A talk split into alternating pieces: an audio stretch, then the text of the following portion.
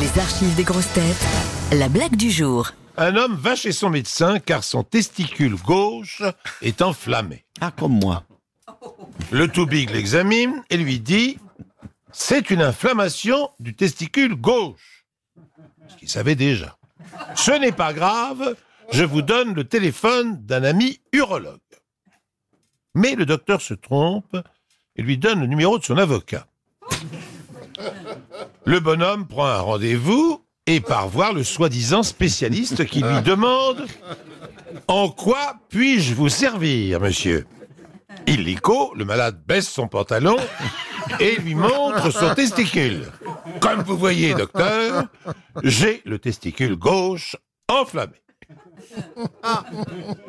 L'avocat le regarde hébété et après un silence lui dit Cher monsieur, excusez-moi, mais ma spécialité, c'est le droit.